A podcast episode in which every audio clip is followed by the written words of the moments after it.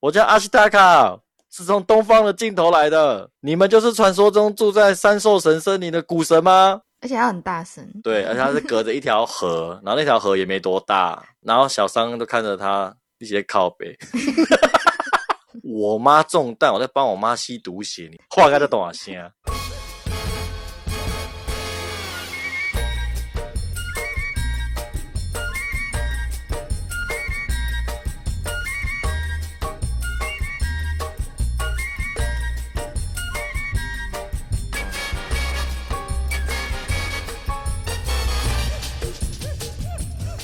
嗨，大家好，我是卡米蒂。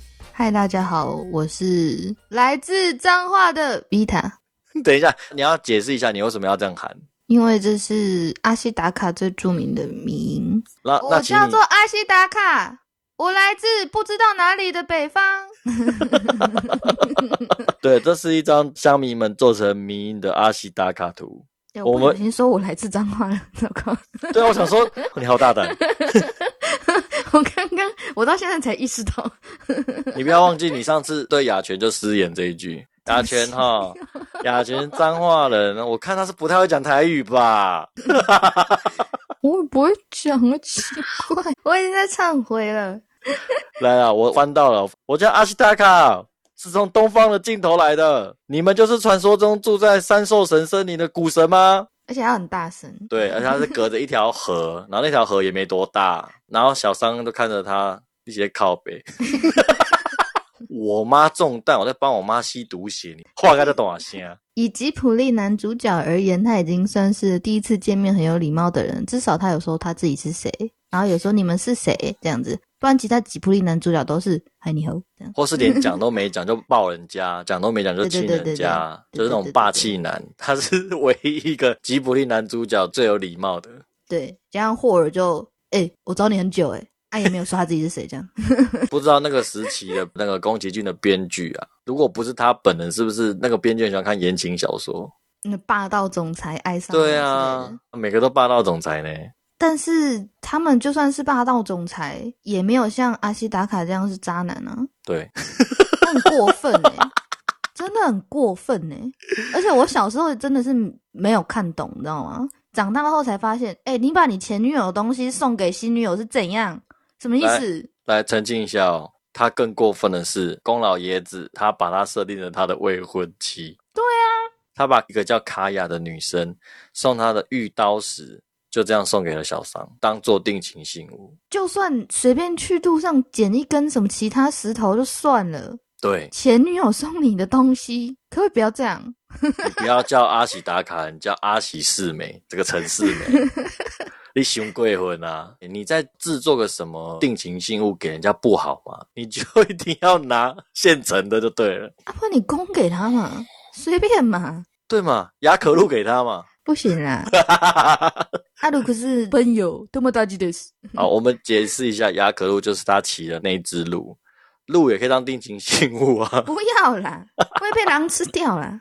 他们都已经很想吃它了，你还送给他，这样不就是鹿牌大餐吗？对，哎，没有，后来他们和解了，他就一直鼻子碰鼻子的，他们动物们的沟通啊，所以蛮可爱。一直把食物放在眼前，还是肚子饿？哎，今天没有打到小野，那就 你可以麻烦让我咬一口，一口一一口就好。可不可以 让我咬一下下就好？好了，念一下剧情大纲了。剧情开始于少年阿西达卡，有一天他的村庄遭受巨大的野猪袭击，野猪身上布满着黑色类似蛆虫的东西。不得已的情况下，阿西达卡杀了野猪，但右手也受到黑色不明物体所笼罩侵蚀。为了治愈他的右手，阿西达卡踏上了冒险之旅。途中经过了达拉拉炼钢之城，得知城主黑帽大人想要摧毁森林，进而遇到了犬神族的魔法公主小桑。阿西达卡在人类与森林的共存平衡的难题之下，他做出了困难的抉择。你会觉得阿西大概是你心之所向吗？他的理念？你是说要保护森林，不一定要打击人类，要劝导人类，又不能不让人类破坏森林，就是怎么想都是一个超难的。我要偏哪边都不对，我要当和事佬，我被两边打，好难过，好痛苦。可是我不做，不会有改变。我不做，他们就是杀来杀去，杀到有一方死掉为止。我觉得你要做这个和平超人绝对可以，前提是你要有很大的力量，你要大到可以顶得住两边所有的攻击，他们才会渐渐的重视到你说的是对的。所以你要先被一只被诅咒的山猪咬一下。对，所以你要手上有带有黑龙波，你手上要先有黑龙波，你有化世拳，你才有可能，不然你要怎么抗衡这两边？这两边都很强诶，一边有石火箭，把你蹦个几下，你就尸骨无存。一边有巨大山猪、巨大犬神，要把你撞飞，要把你吃掉，是分分秒的事。虽然说宫崎先生他是刻意要营造两难的习题，让大家参透，对，但这样想起来，真的想到最后，其实我觉得蛮不舒服的。怎么说？因为尤其是在那个年代的日本，是非常不重视女性这个性别的。嗯，然后出现了一个像黑猫大人这样的英雄。但是这个英雄的出现伴随着一个小小国家的兴起。那这个小小国家的兴起是透过在大自然跟山林里制造诅咒得来的。那如果没有这个诅咒，他们就是好好的养牛，好好的过跟山林为伍的日子，那就会变得像阿西达卡他们村一样，只有老人跟小孩。可能也没有发展。那如果说他们没有做像这样子跟别人不一样的事情，特别去炼铁，特别去开采山里面不能去的地方，往幕府那边走，就会像各大和尚一样，那他就会变成一个看不起女人、繁荣但腐败的地方。对，那到底要往哪里发展才好？好痛苦哦！我觉得你不用羡慕任何一边，也不用讨厌任何一边，这都是上天自有造化。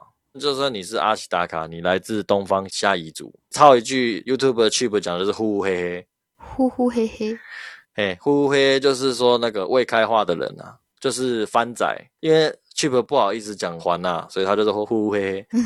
我刚刚才要说，如果以台湾人的习俗的话，会把它翻成还呐，我才要讲而已。可是呼呼嘿嘿通常体力很好。然后骑马射箭都非常厉害，就像蒙古人一样。所以在那边长大，虽然地方经济没有发展，得不到外界什么资讯，可是你练得一身好体魄也是不错啊。凡事都有两面嘛。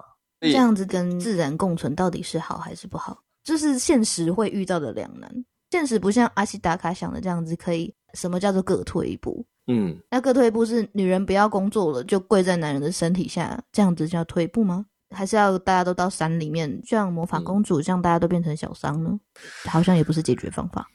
对，就是宫崎骏在他的书《折返点》有写，就是说我把一切的问题都指出来了，我自己也没有什么解决方式，但是我觉得指出问题才有解决的一天，才是一个开始。对他觉得魔法公主这个作品把问题都指出来了，那至于要怎么解决，我目前尚未有方法。那我要让世界决定。对。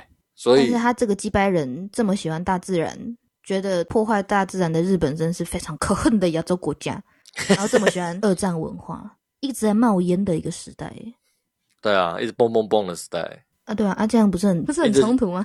很冲突啊！每天是机关枪打打打，原子炮轰轰轰。对，二战那个时候是最不在乎环保的时候。是啊，我在在乎自然，我就被对方打死了，我就战败国嘞。我没办法，他喜欢的东西真的很极端，他人也很极端啊，所以他把自己化身成阿西达卡，反正我做不了什么，我也决定不了什么，所以我两边都阻止你们发展，所以我两边都要。但是其实看得出来，他最后还是倾向自然，因为他让达达拉城爆掉了，但是他也入住了达达拉城呢，他也是想要让他继续发展，所以他想要用他的方式。就是你人类只能跟自然共存，你不准再炼钢，这样才可以继续发展下去。可是达达拉城不发展炼钢产业，他要发展什么突出产业？所以他没有再拍第二集啊。哦，阿俊呐，故事不是这样写的啦，难怪没有第二集。阿俊就是说，人要服从大自然的规则，不要逆天而行。所以，钢铁之城这种罪恶之城应该被毁灭，但是人类还是可以活下来，继续重建这个村庄，重建这个城。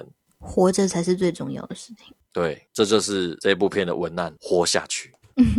但是我实在无法沟通。以这个观点而言，我不能苟同阿尊这个阿西达卡。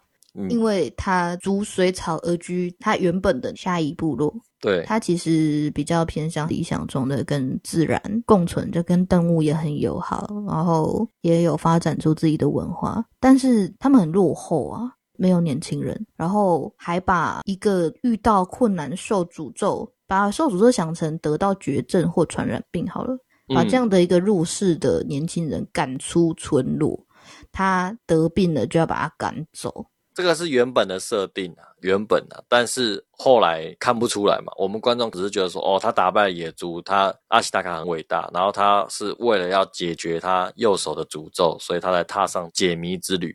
可是宫老爷子原本的设定是要落后到说，啊，你就受诅咒，你就滚呐、那好险，我们观众没有看出这一点。才会不那么痛苦。不然他其实他是主角又是英雄，你还这样子，他等于是被村八分。你知道什么是村八分吗？完全不知道，村八分的意思就是，我记得好像是有十点吧，有某一些事情是大家一定要一起帮你的。如果你住在这个村子，比如说失火，因为会烧到别人。对，那被村八分的意思就是，除非你发生会害到别人的事情，不然其他你的所作所为，村子不会帮你。你等哦于是一个透明人，就是大家一起排挤你的意思。啊，要到这种程度，然后这样子的文化兴起一部分是因为在那边通常是比较乡村，然后比较落后。你知道乡下人就会比较有一点点集体意识啊，然后跟比较熟的人比较亲近，这是理所当然的。然后对比较少接触外面的世界，所以尤其是现在最多的是从都市移居到乡村的外来者，很容易被存八分。以前存八分是那种，比如说你在村子里强奸妇女啊，做一些偷拐抢骗的烂事，然后你是烂人，那可能就会被存八分，因为你是一个很糟糕的人，哦所以大家不想理你。但是现在外来者也会被存八分，因为你是一个大家都不知道你是谁的人。就人不亲土亲嘛，你外来者你就不土亲嘛。没错，可是我蛮欣赏魔法公主所有人的那个装扮，可以暗喻她的身份。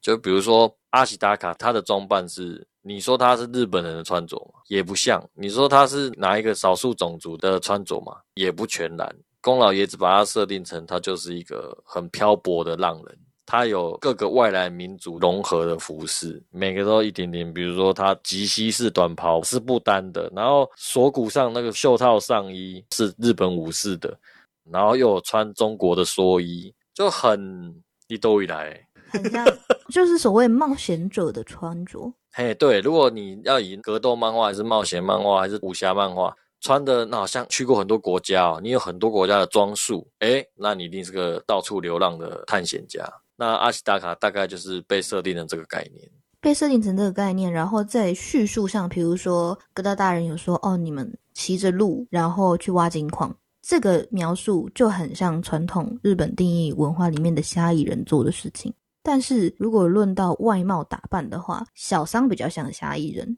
诶，为什么？因为比如说他们喜欢有一点鲜红的点缀，然后有点像是图腾的装扮，跟他脸上的三角形很像虾夷在情面的概念。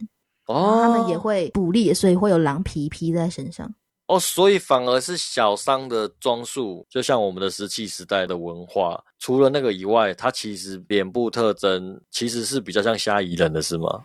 就包括脸部特征，包括他的面具的那种图腾感，比较偏日本东北虾夷人的感觉。那最近比较有名的动画在讲这样的文化，有讲到爱努人，那他们也是下一人的一个小范畴，然后是比较偏俄罗斯一点点。然后这个动画在讲到爱奴文化的时候比较详细，是叫黄金神威，它就是在讲很多北海道，然后跟俄罗斯比较近的那一些爱奴人的文化。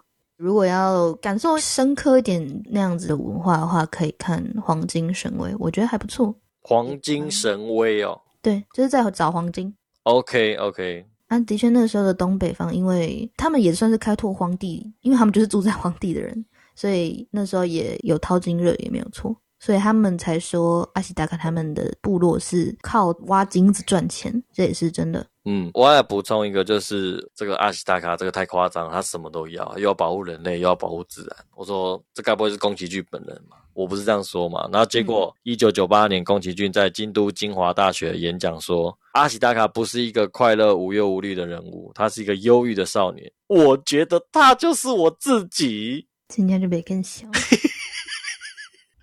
而在此之前，我不曾在电影中塑造这样的角色。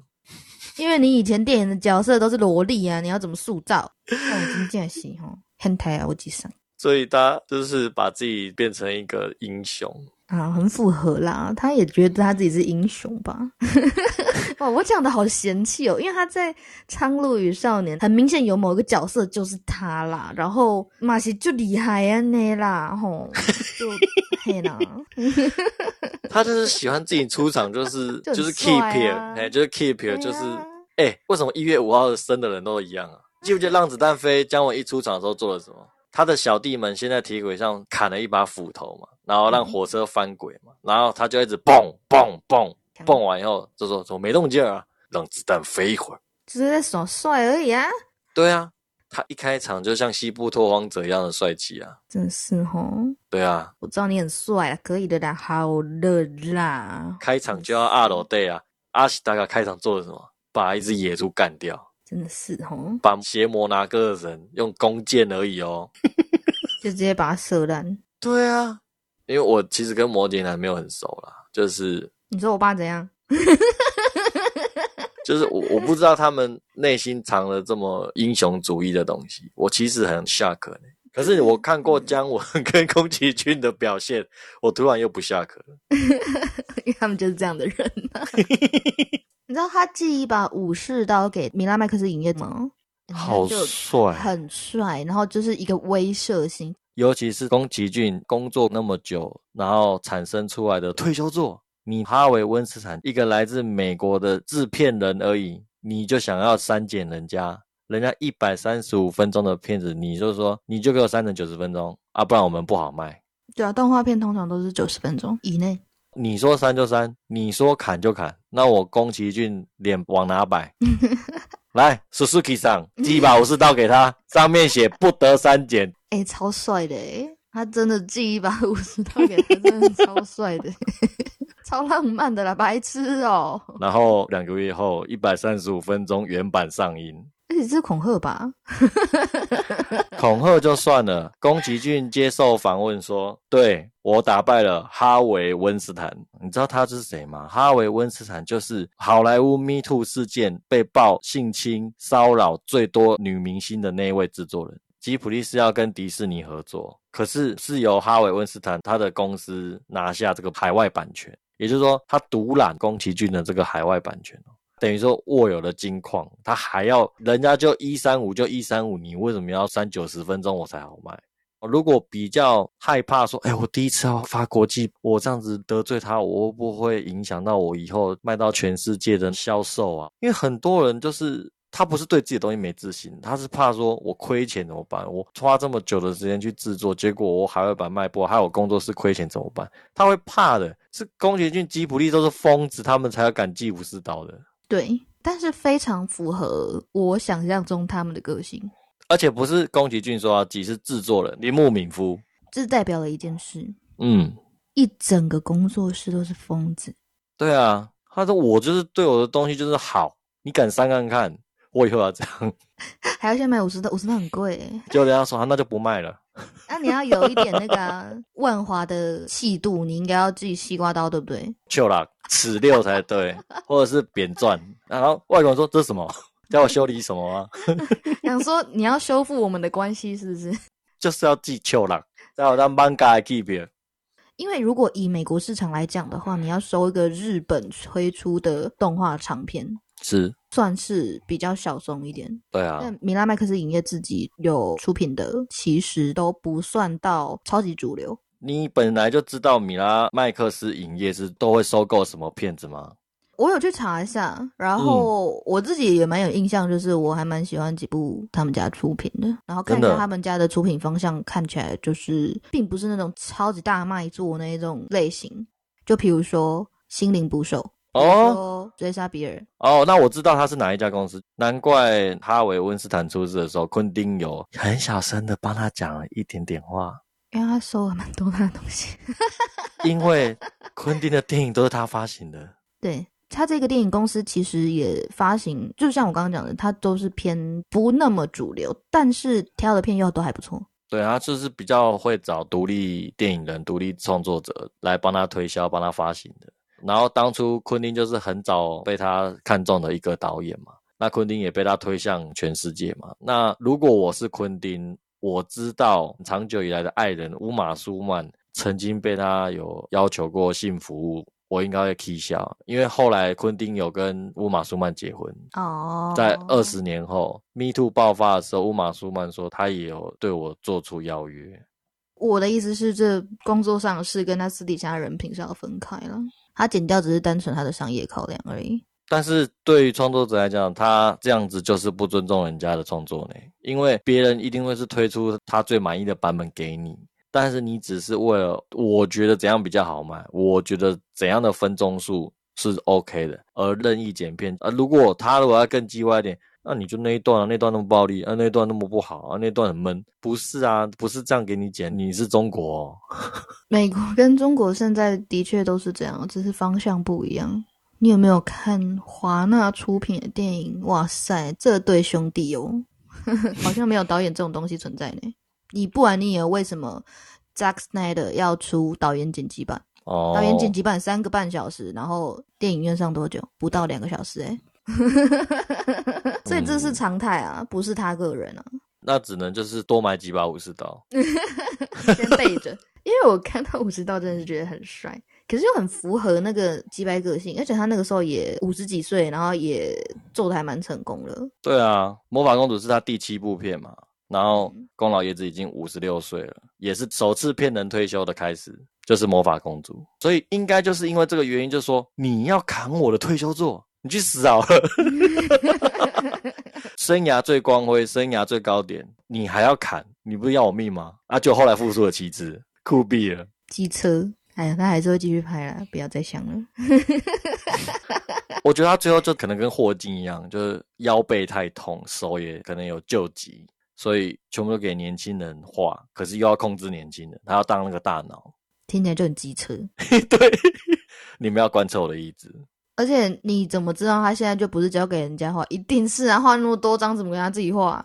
一动人嘛是出去给吹。所以苍鹭，你严重怀疑？什么严重怀疑？他魔法公主就已经大家一起画了，还在他画，每张都他画，怎么可能？啊，当然是不可能。所以魔法公主也是首次用电脑电绘的创作啊。哎，其实真的是有差哎，看得出来它有一些是电绘创作，然后有一些还是手绘，因为它的帧数真的比较少。我觉得如果是首次融合，算很不错哎。算很不错吗？可是它用的只有一点点。对啦，但是就是因为只有一点点，你才会觉得不会很突兀，也不会很假。我是觉得，虽然我很喜欢赛璐璐片动画，或者是手绘的动画那一种纯手工的感觉，我很喜欢那个时期的动画，但不代表我排斥电脑动画、CG 动画。我觉得就是要改变才会进步。很多日本职人的那种匠人精神会很强调一定要非常传统，然后跟以前一模一样，不能变。对我不是很推行这样子的理念，是因为。我觉得人总是要进步，进步就是有进步的好处，才会往前走。就像这一次《苍鹭与少年》，很多地方都是电脑动画，看得到电脑动画的痕迹。这个帧数不可能是用手绘的，但是这就是交换了。就像我这次看《魔法公主》，我已经忘记我是第几次看了，但是跟现在。电脑动画这么盛行的当代相比，那时候帧数真的就比较少。它都已经画成这样子，砸钱砸成这样子，胶卷都已经多成这样了，帧数还是被我说少，就知道手绘跟电脑动画到底成本上跟其他要求上到底差别在哪里？你是说视觉的流畅感？视觉流畅感，跟你在看到他在转场面、在转景的时候，嗯，尤其是近景在转，差很多啊。这个是有分两派啊，有人喜欢那个二十四格的那种有残影的啊，有人喜欢一百二十 P 那种超级没残影，瞬间任何一格定下来都是一张照片，很清楚的。然后这两派很常在打架，有人就古时候的电影就是说我就是要二十四格，你超过二十四格就是多一帧都嫌太流畅，没有残影，没有电影感。还有人说是什么时代还在一定要坚持二十四格，要不然发明三十格、六十格、一百二十格、两百四十格什么意思啊？我记得李安的《双子杀手》还是比利中场战士就是两百四十格吗？比利是六十格，《双子杀手》是一百二十格。有人说他看完《双子杀手》之后，真的很不像在看电影，就是会影响生理的程度。我说的影响生理，不是说什么头晕，是真的很像眼睛在看东西，所以反而不好看。其实我看比利的时候就这个感觉，嗯，这是电影界就是长久的战争。这个在游戏界，你如果玩二十四格的东西，你就会觉得这游戏超破的。太怀旧感了。可是如果你玩四 K 六十 P 这种格律的游戏，大家觉得这个是很正常啊，非常顺畅啊，非常逼真，有什么问题吗？Sony 跟 iPhone 都已经是一百二十 P 了。对啊，所以当三 D 电影然后弄到一百二十格的时候，你觉得超逼真，觉得像肉眼直接看没有电影感。嗯，科技发明到这个程度了嘛？那换换观影的方式。看一下真实速度的世界也没有什么不好啊，对不对？就是都可以尝试了。你可以尝试那个嘛，苍蝇蜘蛛的眼睛嘛。他们可能是四百八十格或一万六千八百六十八格之类的。对啊，你每一个自以为很快的动作，对他们也都是慢动作。这还蛮神奇的。就像我说到说，那个时候他开始用电脑动画。所以帧数很明显，手工绘制的地方帧数就很少。那那我们讲一个高追的东西，就是阿西达卡它的坐骑雅克路。雅克路怎么诞生的？这个就蛮好笑的。就如果大家有去过那个京都奈良的时候，你们去奈良都会喂鹿嘛？奈良有个公园，然后全部都是鹿。然后他的吉卜力的员工就是去奈良玩的时候，觉得啊，反正下一人就是传说是骑鹿狩猎的嘛，那我就来设计一只要鹿不鹿、要羚羊不羚羊的奇特物种好了。然后阿克鲁就出现了，超可爱，超级高级。看魔法公主说，你差不多有二十次在称赞亚克鲁。好可爱的，有可爱的。他只要走路摇摇屁股，就说好可爱哦。一转个眼睛，然后一看向那个阿西达卡，就说好可爱。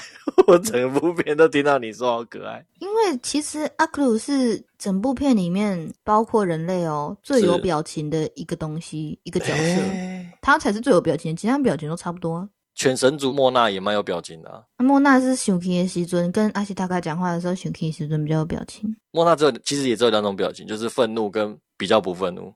哦，他在跟阿西达卡讲的话的时候，那个狂怒，我小时候很有印象哎。对啊，他画的很像那个野狗要对你叫的前面的那个。最有表情的反而都是动物。人反而让我觉得没什么表情，都差不多，就笑笑哈哈，然后就哭哭呜呼这样子。哎，不会啦，达拉拉城的人都蛮有表情的。哦，阿石蛮可爱的，黑猫大人也很有表情啊。对啊，都蛮有表情的。黑猫大人真很帅，可以嫁给他。那我们都聊到黑猫大人了，让你补充一下你最爱的黑猫大人的冷知识好了，讲一讲他的装扮吧，你觉得帅不帅？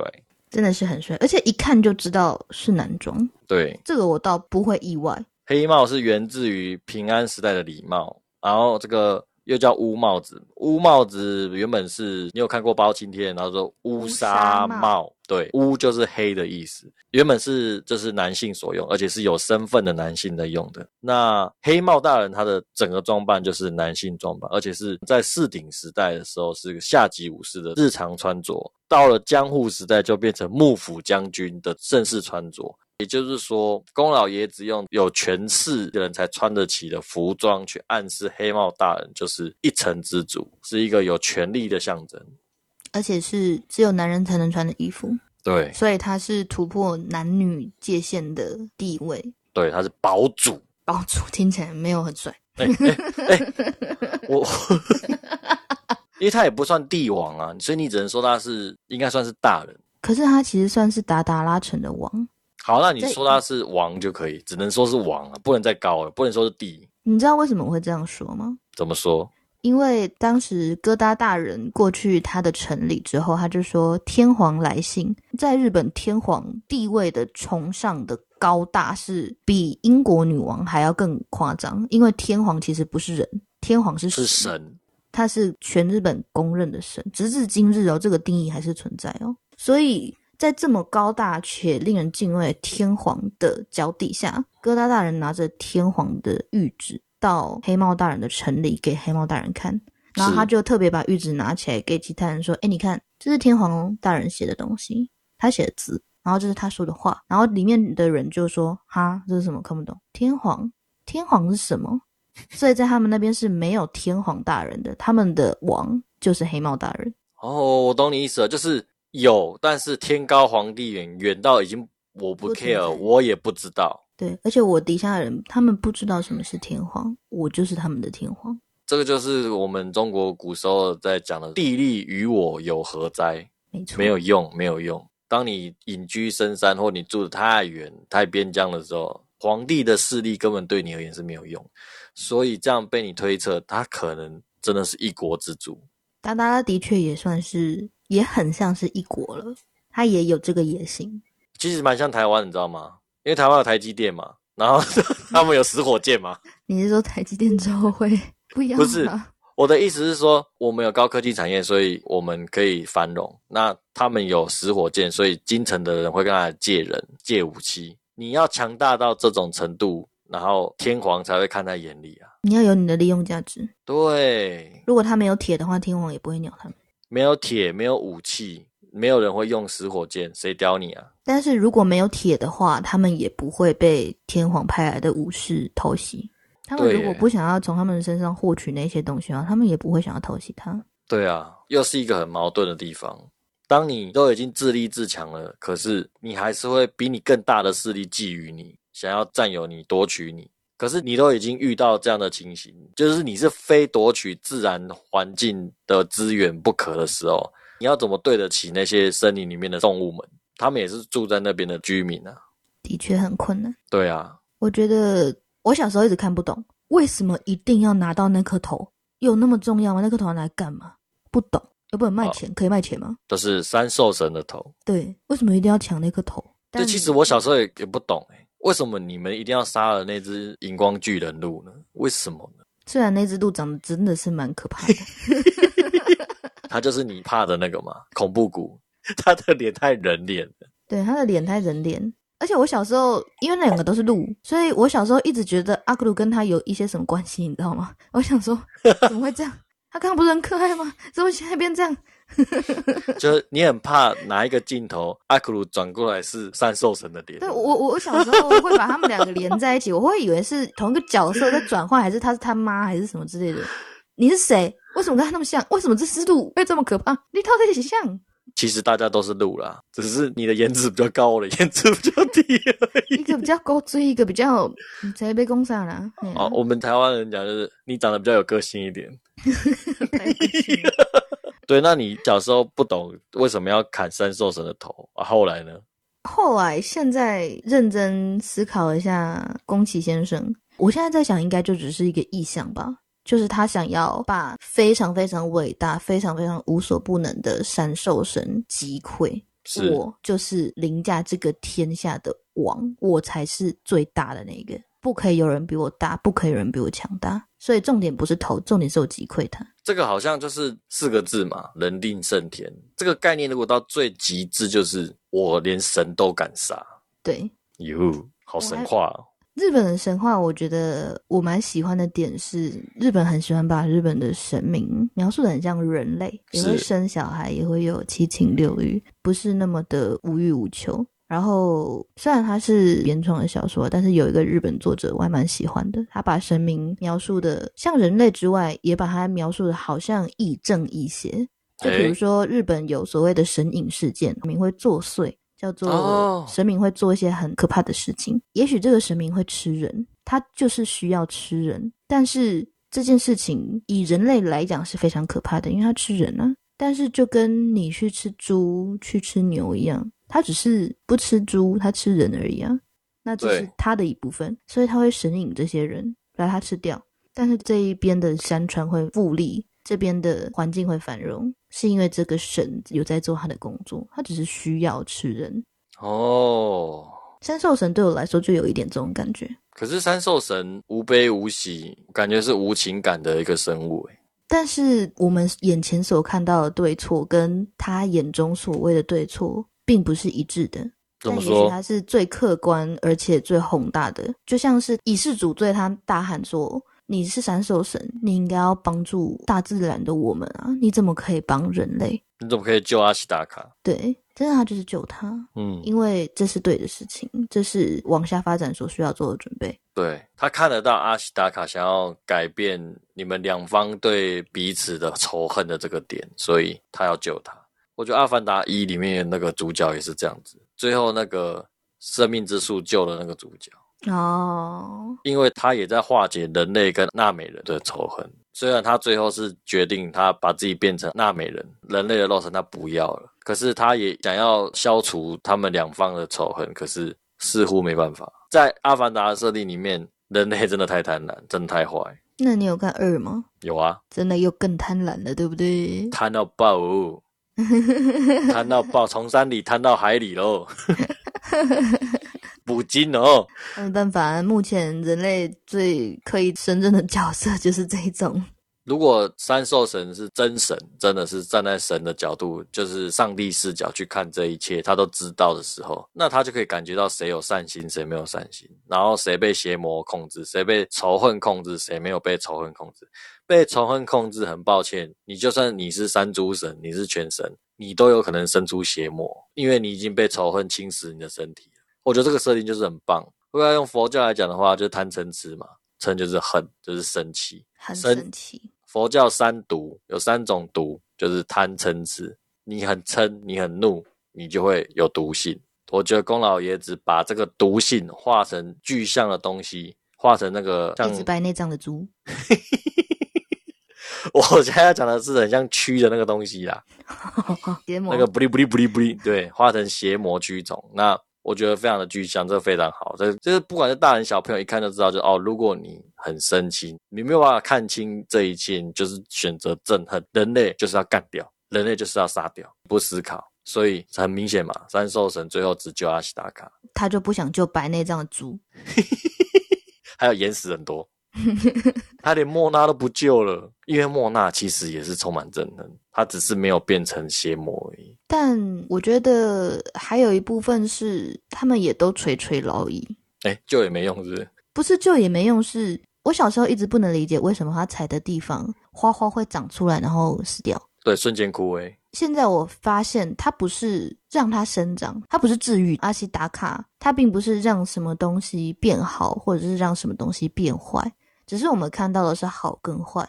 就像花花很快长出来就是好，那花花死掉就是坏。但对神兽神来讲不是这样，不是，它只是加速它生长。嗯嗯嗯嗯，它碰到它了之后，让它很快的生长，长完长完之后，生命到最后就是死亡，就只是这样而已。对，这个循环的一个循环。对，对他来说只是循环的一部分。那我刚刚讲到他们两个，为什么神兽神没有救他们？除了变成邪魔之外，他们也到了生命的尽头，那他们也该面对死亡了。哦，我懂你意思了。其实他有救，他亲吻他们一下，其实是加速他们。可是他们五六百岁了，再加速就是死亡了。对，哦，哎，你破解了一个很棒的谜题。其实他真的没有夺取他们生命，对，然后他亲了阿西达卡，也只是加速他的伤口愈合。对，所以他如果再待久一点，阿西达卡也许会变成一个八十岁的阿西达卡，他的睫毛膏可能也要换一支。就阿西达卡会瞬间被抽干，他吸太久，比如说他现在只是亲零点三秒，然后阿西达卡好了，然后清到零点五秒变六十岁，清到两秒钟可能就挂了。对，会变成白骨。我的想象是这样啦。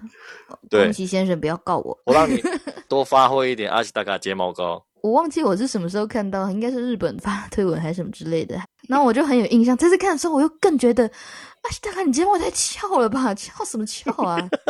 有需要这么翘吗？这样是怎样？射箭比较准吗？太对对对，翘了。就是我们在看的时候，Vita 他直接瞬间说：“这有上睫毛膏吧这睫毛膏什么牌子？好想买哦！？”莫名其妙，重点放哪里？太翘了吧？霍尔的睫毛都没有他长。人家是外族人，轮廓深。然后有妹子会直接跑来嘴对嘴跟你亲亲，然哎后把肉干送到你的嘴里，还咬过少女的唾液，听过没有？东好假方美人茶，屁呀、你不知道吗？什么时候东方美人茶是变成少女的唾液了？诶，你不知道为什么它叫美人茶吗？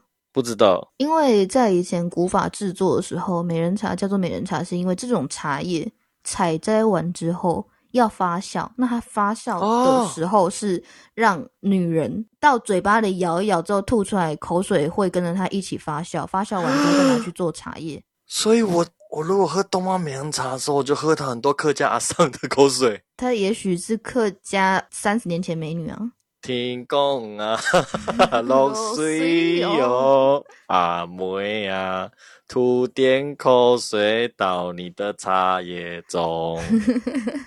哦，我不敢喝，我不喝，我以后只喝普洱，只喝乌龙。因为口水是天然酵素啊。日本也有这样的文化，像是在你的名字，嘿，这是勾扎的美人茶吧？现在不这样制作了吧？就像以前皮蛋是用马尿做的，现在也马尿比较贵了啦。好，那我可以喝了。喝吧喝吧，我以为你你要喝马尿诶、马尿是马念先 的外号。因为以前可以发酵的东西就是那几样，然后用那几样做之后才有成功。那、现在有先进的化学科技，可以直接制作酵素，就不用像皮蛋就不用用马尿做，美人茶不一定要用口水做。但是这是一个以前留下来的传统诶，像你的名字 Oh m a y no na m a y wa 里面的主角她是神社的女生嘛，对嗯，她有把米摇一摇，然后吐到一个东西里面啊，她就是在做酒。用口水当成酵素做成酒，然后因为是巫女的口水，所以这个酒是神酒，啊，但是之后会拿来喝哦。没关系，她是少女，少女，她是阿嬷，我就谢谢，谢谢阿嬷你的口水，谢谢。那你要去日本生活，因为巫女只有年轻女生才可以当。哎、太棒了，Great！不过到最近少子化应该巫女的年龄趋势有开始是往上升。我们现在四十岁就最年轻了，不好意思。因为要纯洁的处女嘛，所以如果 无给安，可能的会使蒙给减安呢。哎、你这个是让我想到就是 Cheap 的那一集啊，就日本为何是情色大国？因为日本是神道教国家，他们的国土啊，山川河流都是日本的两个天神啪啪啪生出来的，嗯，对，而且这两个他是姐弟哦，然后就是啪啪啪生出来的嘛。所以日本的巫女就是她到处游历四方，她没有地方住怎么办？就是跟人家啪啪啪就有地方住。她没有东西吃怎么办？跟人家啪啪啪。就是娼妓的意思。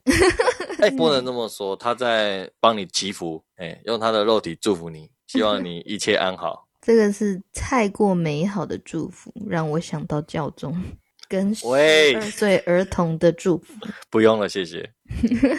你们不是神道教，你们是基督徒，不好意思，不可以同日而语。好，因为我看的时候有一个感觉，就是阿石说：“阿奇塔卡，你要不要来我家坐坐啊？阿奇塔卡长得好帅哦。”就是一般的亚洲的女性没有那么直接的邀约的。不可能这样子邀约，可是不知道为什么在达拉拉城就有这种好像类似古日本性开放的那种感觉。但我反而觉得是完全相反的概念，就是因为它跟其他邪恶的幕府是在不一样边，所以女人才能当城主。哦，所所以以女性才可以独立自主。对，所以他才有这个权利，或才有这个勇气去跟他说：“你可以来我家做。”如果是在传统日本的幕府那一边，就不可能会有这样子的作为，就让他们每个人都肉乳沟一样。为什么他们会穿那对对对么少？是因为他们要在很热的地方工作，然后他们也很有自我意识，他们可以选择自己不需要为了外界眼光而把自己包紧紧，即便很热还是包紧紧。没错，没错，这个就是独立自主的展现。如果我是女性被压抑，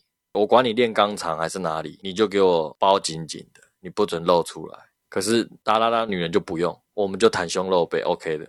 做自己，对，然后 Chip 的节目那一集《日本为何是情色大国》里面有讲到，就是日本九世纪以前独特的仿妻婚概念。这就是我说我为什么会因为阿石的那句台词，我想到这一点，就是仿妻婚就是男性可以到访不同女性，女性也可以让他喜欢的男子来家里过夜。这是有结婚的情况下哦，是可以这样子的。你这样子听当然是公平的，这是在双方都自愿的情况下。对啦，但是有一种就是叫不自愿，就是他有补充也是农村，农村有个习俗叫夜爬，就是比如说我喜欢邻居家的人妻，那我就晚上爬到他房间，然后说，哎，可不可以？可不可以来一下就好？如果女生说可以，然后就可以。可是很多人都是爬过去就直接上了，他也没有问你可不可以。但是他们会这样子说，说可以的来源，你懂吗？就是真的是这样吗？对，这个也是值得探讨，就是你究竟是害怕如果不行被报复，还是你是真心想要的？这个没有办法做解读，没办法直接说可以或不行。就像您你刚刚说的仿妻婚，其实有一点像是蒙古的习俗。蒙古人如果他结婚了之后，老婆是跟兄弟共用的，因为女生很少。哦，对，那如果哥哥死掉之后，哥哥的老婆会给弟弟用啊，就算他们没有死掉，也是可以轮流用，只要小孩能生几个就生几个，因为嗯，人很少，所以要多生几个。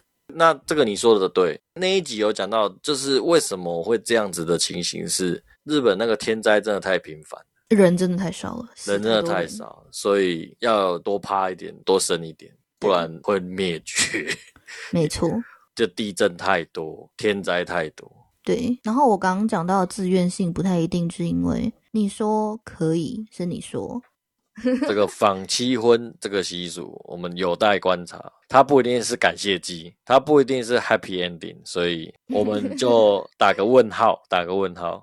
我们只能说日本为什么是情色大国，然后日本为什么比较性开放？我们只能说古时候天灾人少的原因，也有可能就是他们对身体的界限，比如说我们讲公共澡堂，日本人对身体是比较 open 的，男女混浴，然后大家可以在公共澡堂泡澡，那都 OK，然后也不会有什么异样的眼光，就跟欧美的天体营是差不多的，所以只能说到这样。啊，后面的啪啪啪自不自愿，有没有被强迫，我们打个问号，因为我们不知道。那我们为什么要录《魔法公主》？其实它都已经上映那么久，一九九七到现在二十六年，在今年二零二四年的一月五号，为了庆祝宫老爷子宫崎骏八十三岁生日，所以台湾选择一月五号上映。然后呢，我们台湾版还有出纪念海报，虽然我们录音时间有点晚了，海报都发完了。对，但是这一次的海报非常特别，是三金设计师方旭中跟插画家董时航分别出了两张海报，是阿西达卡海报跟小商版海报。然后它的巧思是，这两张合在一起的时候，它是 A1 尺寸，它还有用夜光油墨。当你在晚上的时候，这两张合在一起，三兽神的荧光巨人就会出现了。好想买哦，好想买哦！它不只有荧光三兽神，还会有以世主、拿个神、三兽神，还有莫娜跟他两个小孩，两张海报合并在一起，这些动物全部都会出现。烦欸，好想买哦。那就是我希望啦，如果魔法公主的票房可以一直持续到二月，那可能电影商会再送一波，就比如说再继续买两张电影票送一张海报，那就要看大家愿不愿意再继续进戏院支持喽。来，你来说说这一次是不是真的设计的超美，很漂亮吧？好想要哦。而且关灯会有荧光巨人呢。然后我在爬文的时候还查到，嘿嘿，Levi's 也全面跟魔法公主联名，然后出了超多 T 恤，然后他有一件牛仔外套超帅，直接就是小桑走在森林里面，还有阿西达卡，还有出布袋哦，然后还有出 T 恤，他 T 恤是那个小桑的面具。他出布袋，我觉得还好，布袋戏的时候我再买好了。好，那你要小桑的布袋戏还是阿西达卡的布袋戏？可以看看看看看看看看看嗯，我觉得要小桑的，因为小桑的他转头的时候耳环叮，好，可以。但是小桑的那个面具被做成 T 恤，就有一点不予置评，跟跟你一样，跟你一样不予置评。我们虽然没有接到叶佩，但是我们还是帮电影商把叶佩讲完了，把他送的赠品讲完了。但是我们还没有聊到这部电影有多难做，就是这部电影它耗时了三年，但是它的剧本筹备了十六年，这真的有点可怕。他绘制了累积十四万多的画稿，然后最后是斥资了二十五亿日元的制作费用，胶片数就是他的胶卷总数多达十三万五千张。摩羯座人是不是都很喜欢浪费胶卷？对，姜文也是，好可怕。然后这么庞大的宣传费，这么庞大的制作费，上映当天必须要日本全国有两百六十家同步上映，哎，这很可怕哎。那根据铃木敏夫《天才的思考》这本书里面写的说，铃木敏夫啊，他评估那时候已经五十六岁的宫崎骏，他应该不能再画太久了。所以他就说：“请你把所有的力气用在魔法公主，让魔法公主当做你人生最高光辉的隐退作吧。然后他就活到八十三岁，然后，然后直到现在的二零二四年，已经经过七次复出了。已经又经过了二十六个年头。所以说我不能画。然后你知道第一次复出就是胡乱说魔法公主是最后一部，他为什么原因复出吗？铁达尼号票房比我高，气死我了！为什么我在日本我的地盘上面，日本国土总票房最高的居然是铁达尼号，我怎么可以输给卡麦隆？不可以，我要付出，我要日本的历史最高就是我的电影，不可以是别人，不可以是美国人，不可以是外国人，所以我要付出。然后就拍出《神隐少女》这个救急大作，直到现在都还是没有打破，被他成功，就夸张哎！哎，这老头厉害！你要这种雄心壮志，比如说你都知道那个有一道高墙，铁达尼号那道高墙放在那里，它就已经是日本国内最高票房。虽然就不是日本片，但是日本人可能就是圣宫崎骏，就是说我他妈不行，这是我的地盘，我不行，我不接受。必须是我们的国片，然后是最高票房，我才甘愿，我才愿意死这样。哎，很帅哎！你现在叫我我卡米蒂拍一部片，要超越台湾最高票房的，说不定也是铁达尼号哎，或说不定是阿凡达，或说不定是复仇者联盟哎。我现在要挑战这个墙，这个像巨人一样的墙，我要挑战它，而且我要超越它，超可怕。然后他真的是做到就做到哎，对啊。公屌爷子吧，他不老哎，他超屌哎，就是真不愧为传说。这我真的超佩服的，付出居然是因为别人票房比我高，真的是很烦这个人，很烦。难怪人家都说摩羯座有钱有权有名有利的人士，但他们一定没办法守财，会把财产放在这种奇怪的地方。不会啊，王永庆也是摩羯座，他财产都分给大家。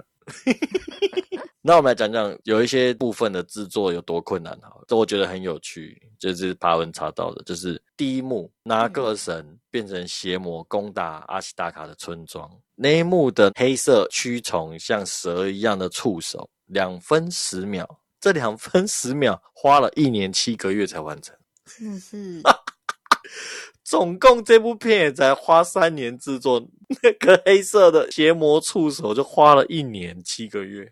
快两年呢，很屌哎，很屌是很屌，但是就是你在反思的时候不会觉得说，如果我可以，那就可以把它缩短一点。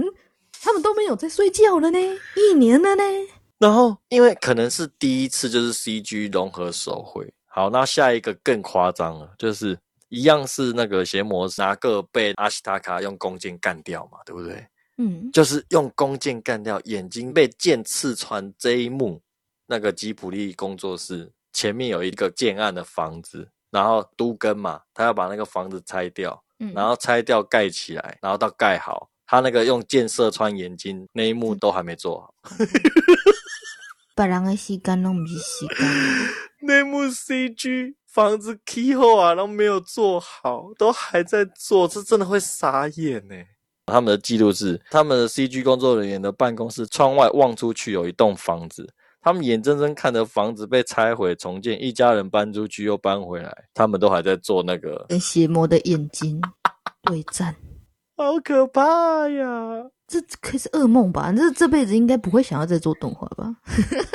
对啊，那个蜘蛛人新宇宙他们也是这样，因为现在动画技术比较进步，他们制作比较快。可是他的制作人是，嗯，你先做，我不要看模拟动画。我要看做好的动画，然后我再改。所以那部片上映后，有一半的动画师都辞职了。真是哦，各位冠老板们啊，听到没有？我也觉得是冠老板，怎么办？那个蜘蛛人是冠老板啊，但是宫老爷子是吗？他只是很急掰而已，他没有冠老板呢。他自己一定也很辛苦啦，只是就很急掰啊。这种人最烦人的地方，不是他要求这么多，虽然要求这么多之后，哎，其实就真的是做很好，所以也不可以骂他。啊，对耶，你没有办法抱怨呢，因为他真的做的很好啊。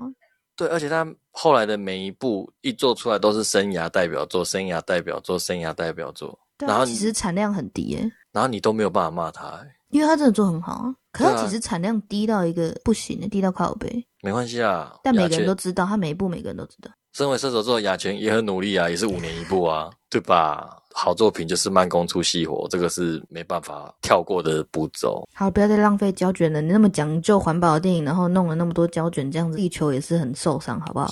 好了，现在都记忆卡了，现在都数位了，可以了。现在没有胶卷了，然后我讲这个最后一点，真的是摩羯座真的很喜欢很努力工作的样子。达拉拉炼钢厂是因为他小时候上学经过的炼钢厂，然后再加上他长大一点后，他看到那个中国大药剂那个土法炼钢的那个照片，然后他就学着说：不行，我以后一定要做一个关于炼钢厂的那个场景，这样。你笑哎哦，你怎么会这么喜欢劳动人民呢？难怪他喜欢马克思，因为他觉得劳动人民最伟大，劳动人民最漂亮。因为他也是成长于像这样子的家庭，爸爸是飞机技师，哎呀，也算是劳动人口啊。他喜欢那种有技术的辛勤劳作的感觉，然后有技术的人，对，然后那种匠人精神，把东西做到最倍儿棒的样子。他一定很认同，就是努力中的男人或女人最帅气、最美丽那种。他一定很喜欢这两句话。他根本来不及喜欢，因为他就是这样的人，对吧？即使有大内内的女性，然后去炼钢采风箱，他觉得要采风箱炼钢才美丽，只是大内内不美丽。应该是萝莉控。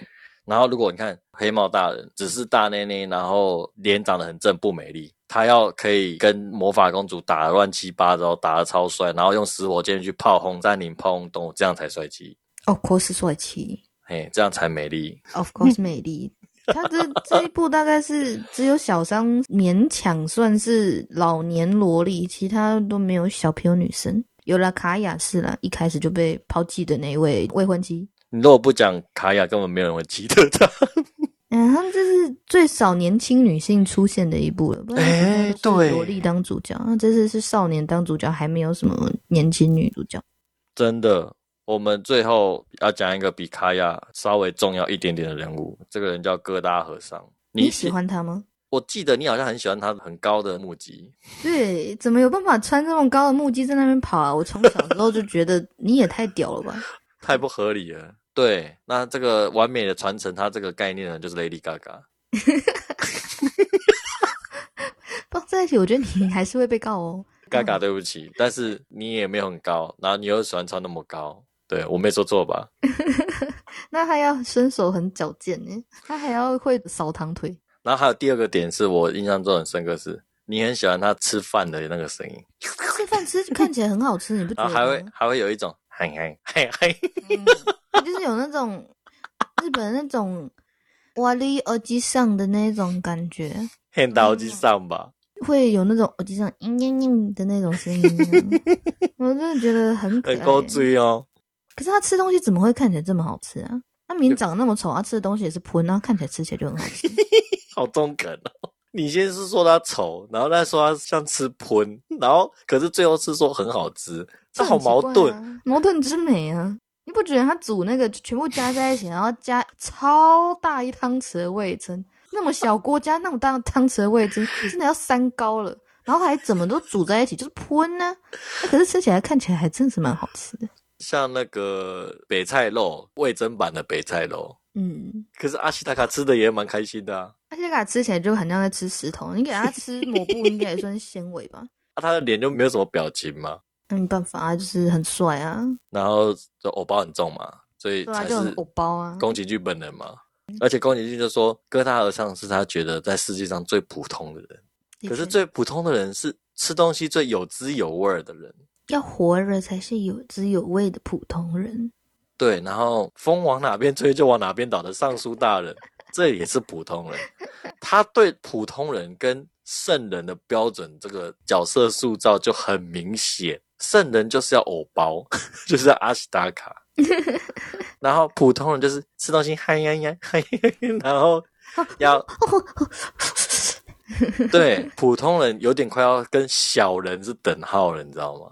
因为他们要为了活着而去思考，他们不只是活着，要努力的活着。然后我们讲到最后一幕，阿西达卡说：“你给我把神兽神的头交出来，不要逼我杀你。”最后没有被杀掉嘛？因为宫崎骏说：“哦，因为我不想要否定社会上有这种人的存在，就包括他那么喜欢黑帽大人，他的制作人铃木说这个不行哦，黑猫大人要死哦。他说不行，我喜欢黑猫大人，不能让他死。所以莫娜最后只咬掉他一只手而已。其实这样也是好的，因为他就是要让大家都活着。”可是都活得很辛苦，摩羯座的人生哲学。因为疙瘩大人就说了：“你说你被诅咒了，但是活在这个世界上就是诅咒。啊，这句讲的真好，我也是蛮喜欢这一句的。那宫崎骏又在他的书里面写说，人类这种生物其实不聪明，人类的存在本身也是不被祝福的。尽管如此，我们还是必须活下去才行。我想制作的是这样的一部电影。那他真的很成功，对啊，他成功的把所有的矛盾、难处、平衡，都拍出来了。对，然后我不解决。对，就是这么我要讲你剪不进去的话了。啊，我们回到疙瘩上一点点。他说，哥大和尚曾经取笑阿西达卡追求正义的痴傻。他说，真是服输了，我赢不了率直的傻瓜。然后宫崎骏就评论哥大和尚，就是说，没有梦想的现实主义到处都是，所以没有梦想的现实主义者等于小人，等于普通人。他心目中的普通人就是庸庸碌碌的活着，不好意思说，谢谢帮我说。然后目击传很高，然后 吃饭会这样。那这样子，就是只要汲汲营营于生活，汲汲营营于名利，汲汲营营于权力，然后风往哪边吹就往哪边倒，他就觉得是一般人而已。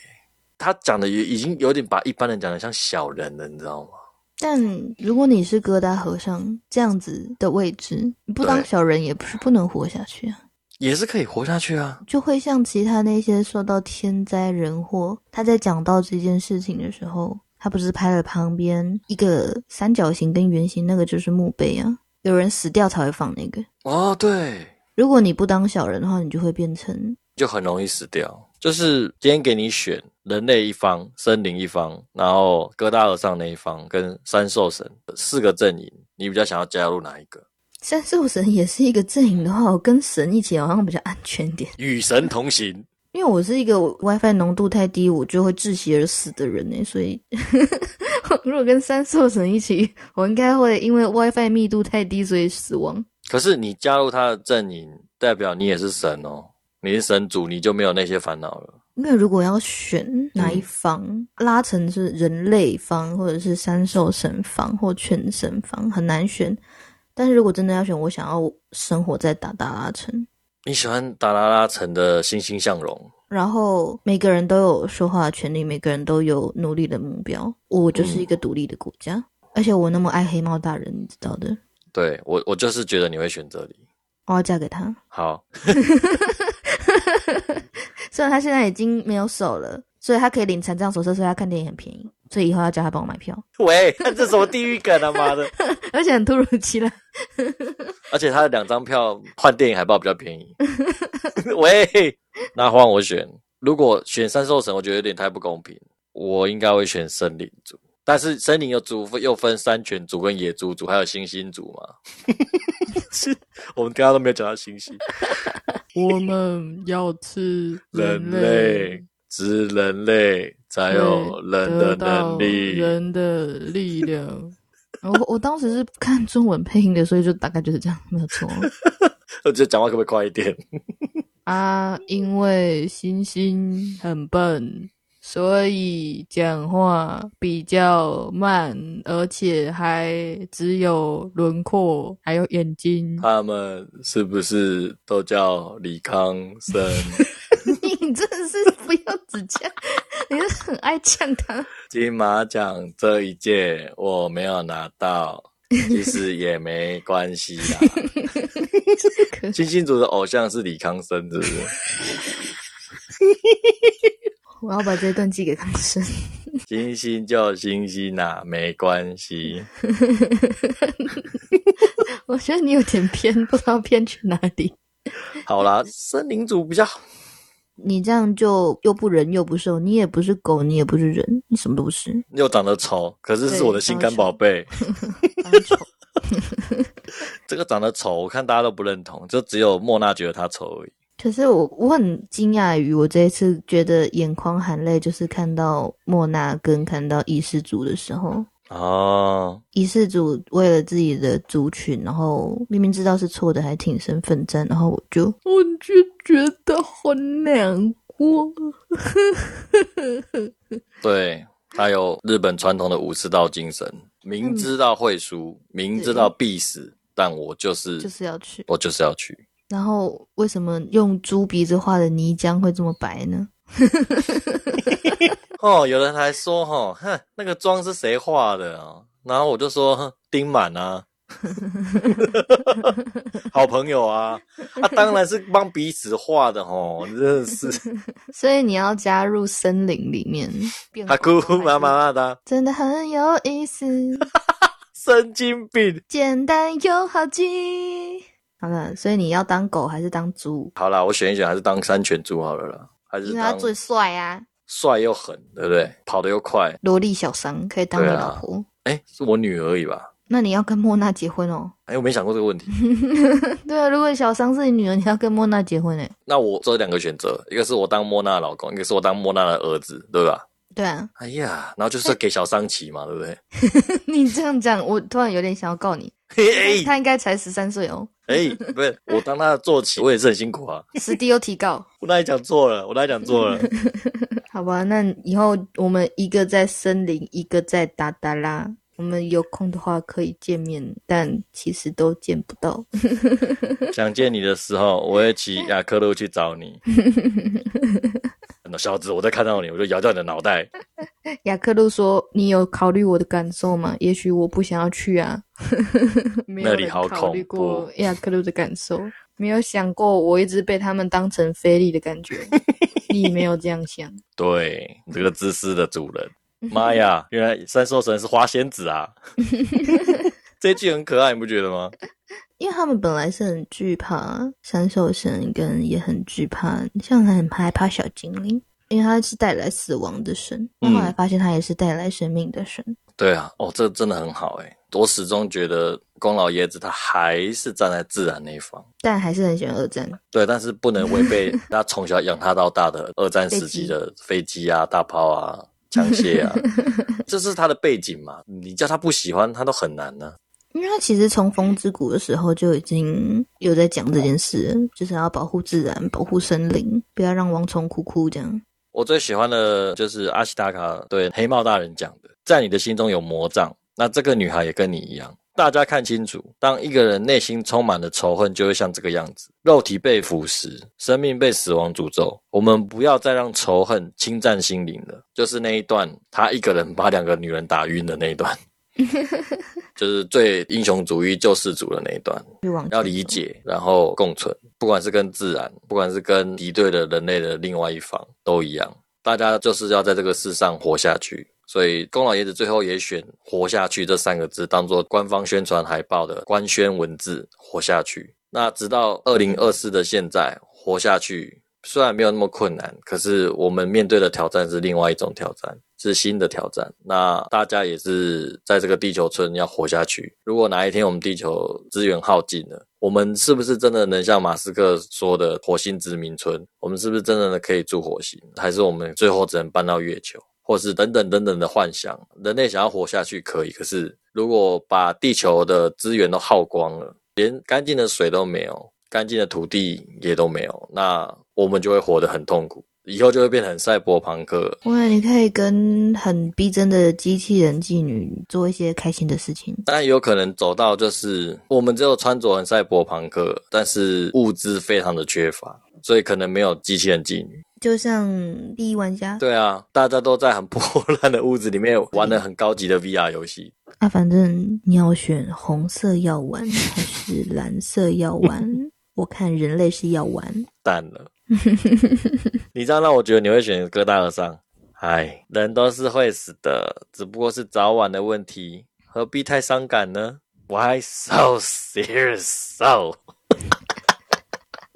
对对啊，这就是我刚刚讲的三兽神的理论啊，对，生跟死只是循环。是的。那我们讨论就到这边喽，大家拜拜，大家拜拜。拜。